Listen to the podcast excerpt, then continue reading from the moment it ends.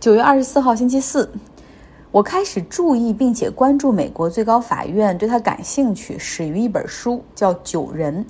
这个书的一开头就是写大法官伦奎斯特去世，最高法院为他举行遗体送别仪式，大法官的八个助理为他抬棺，走过了走过了那四十四节大理石，走过了那四十四节台阶。书中描述的这一幕今天上演。书中描述的这一幕今天再次上演。已故大法官金斯伯格在下葬之前最后一次来到他工作了二十七年的地方，The Supreme Court，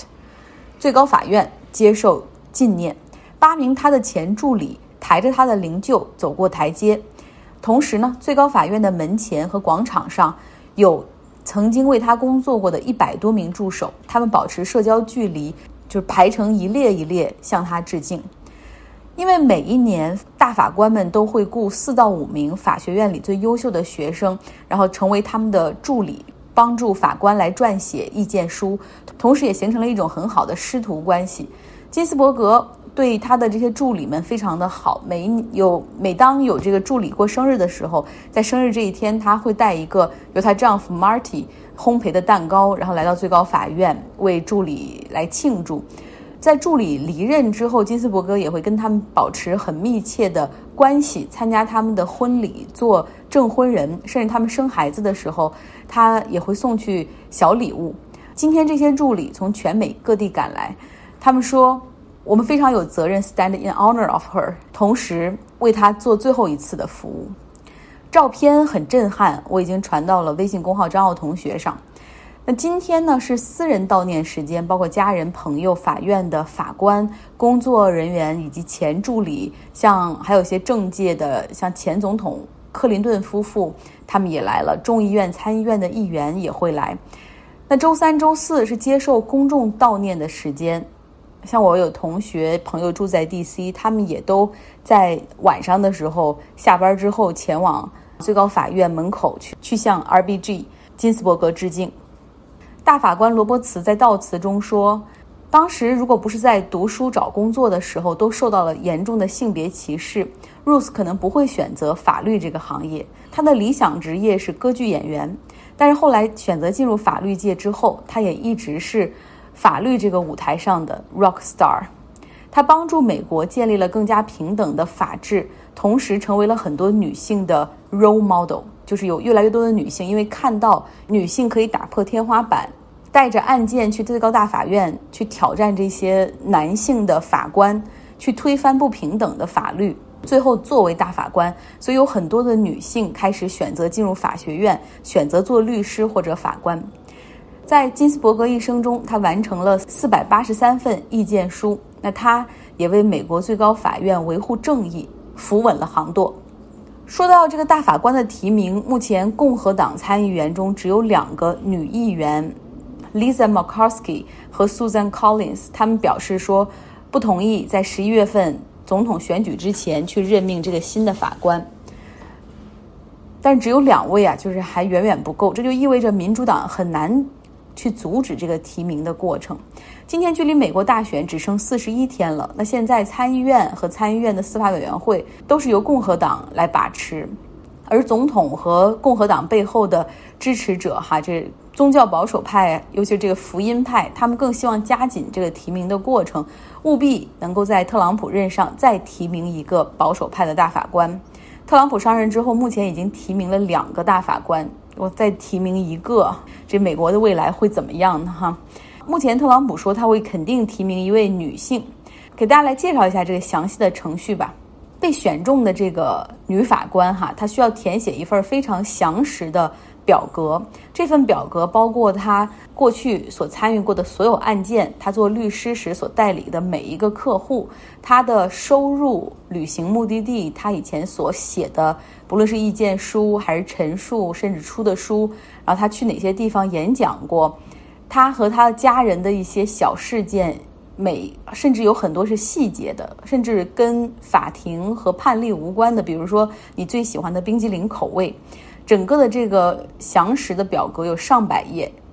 候选人需要填写完之后交给参议院来看。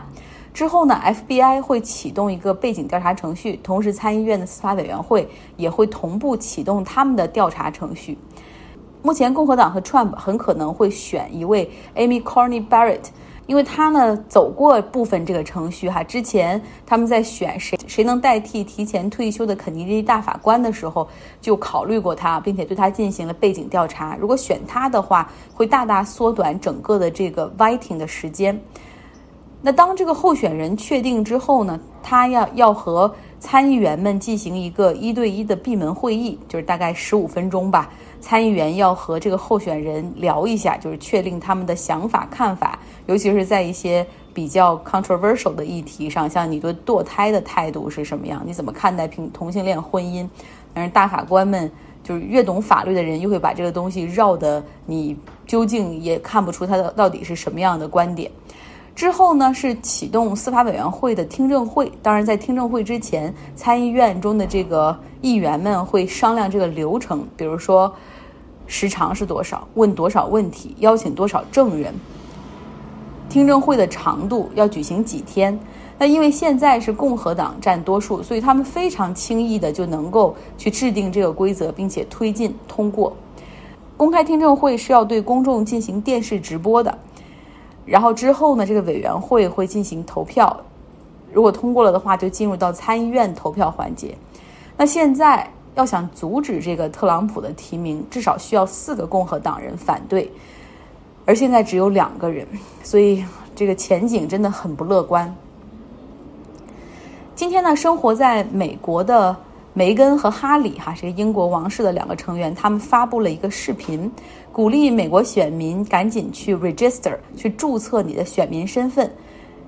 他们呢还是遵循了就是王室并不掺和政治的这个原则，他们并没有选择 endorse 就支持任何一个候选人，就没有在民主党和共和党这两边挑边站。但是呢。只是梅根说了哈，说这个十一月份的时候，他作为美国公民，他会投票，而且他鼓励大家都去投票。他说这可能是你一生中最重要的一次选举。那哈里在后面补充说，随着十一月份大选的临近，大家要更注意要 reject 抵制仇恨言论，要抵制网络上的人身攻击和负面信息。特朗普也发了个 Twitter，然后说我不喜欢梅根，我只能祝哈里好运了，他会需要这个运气的。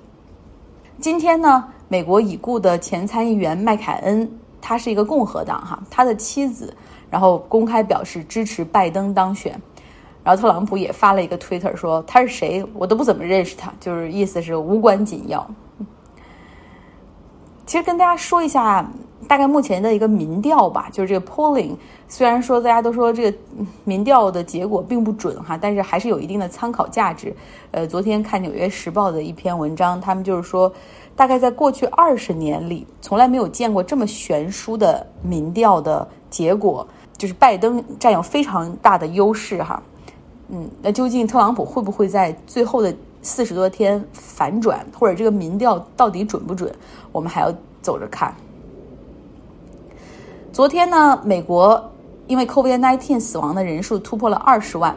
而昨天恰巧特朗普在联合国这个大会上也发表了电视讲话，他就是说，他说了这样的话，他说这个疫情啊，中国是第一责任人，世界卫生组织是第二责任人，然后他们应该负全责，怎么怎么样，还指责我国的这个碳排放很高，对海洋倾泻垃圾，毒害了海洋等等，所以大家看到了吗？就是。甩锅泼脏水的能力，他称第二，全网没有人敢称自己是第一哈，就是因为现在在内部选情很焦灼的时候，他越来越会把矛盾指向其他国家，然后去转移这个视线。那因为我们国家领导人的视频是提前录制好的，哪怕他在特朗普的视频之后播放，但是还是没有办法能够彻底对他进行回击哈，显得有点可惜。说回到疫情吧，欧洲疫情增长比较快，法国已经决定关闭马赛，也就是蔚蓝海岸这个地区的所有酒吧和餐厅，杜绝聚会。这时间暂时定为两周，也就是十四天。巴黎和其他几个主要城市，他们则将实行餐厅和酒吧的宵禁，十点晚上十点必须关门。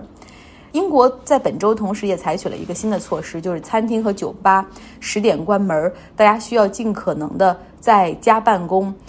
在酒吧和餐厅里，如果不是在用餐的那些顾客和工作人员都必须佩戴口罩。婚礼的参加人数原来允许三十人，现在必须控制到十五人以内。原来英国也是计划说体育比赛，尤其是足球要开始向球迷开放入场了，但是现在也全部暂停。之前我们讲过一个新闻，就是千里投毒他罪行哈，被投毒的男主角阿列谢·纳瓦尼，他终于是从神经毒剂中恢复过来了。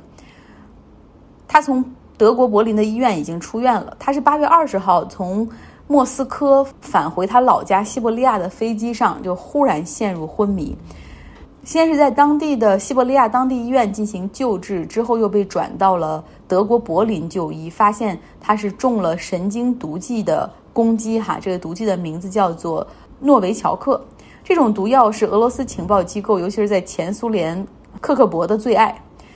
因为纳瓦尼是普京的强烈批评者嘛，然后对他下毒很可能就是普京或者俄罗斯政府干的，但俄罗斯方面始终表示否认。四十四岁的纳瓦尼他住院三十二天，其中三其中二十四天是重症监护的状态。那现在他虽然是出了院哈，但是还会在柏林再多停留一段时间，需要接受康复训练，比如说。现在他走路都还没有办法很平稳，还有包括他的手，他现在也很难去控制手指，所以这个后遗症还真的是很多。今天特斯拉的股价下跌百分之十，最近两天哈是连续下跌。今天的主要原因是它的安全隐患暴露出来了。特斯拉公司今天遭遇了网络中断的情况，就是公司内部的系统宕机。不仅导致公司内部的工人员没有办法处理订单或者是送货，那在车主方面，他们很多车主，美国的很多车主，他的 APP 就没办法连到汽车上，因为断好像就是宕机了，服务器宕机。那部分车主有的通过蓝牙还可以连接，然后可以启动解锁，但有一个车主他是在一个。沙漠里的超级充电桩在充电，然后结果被锁在了他的汽车之外，而 A P P 又没办法连到车上，他后来已经就没办法打了道路救援电话两个小时来求救，特斯拉的股价应声下跌。哎呀，就算这么跌，我觉得这个力度也还是跟它的市值虚高来比较也还是不够哈。好啦，今天的节目就是这样，祝大家有一个愉快的周四。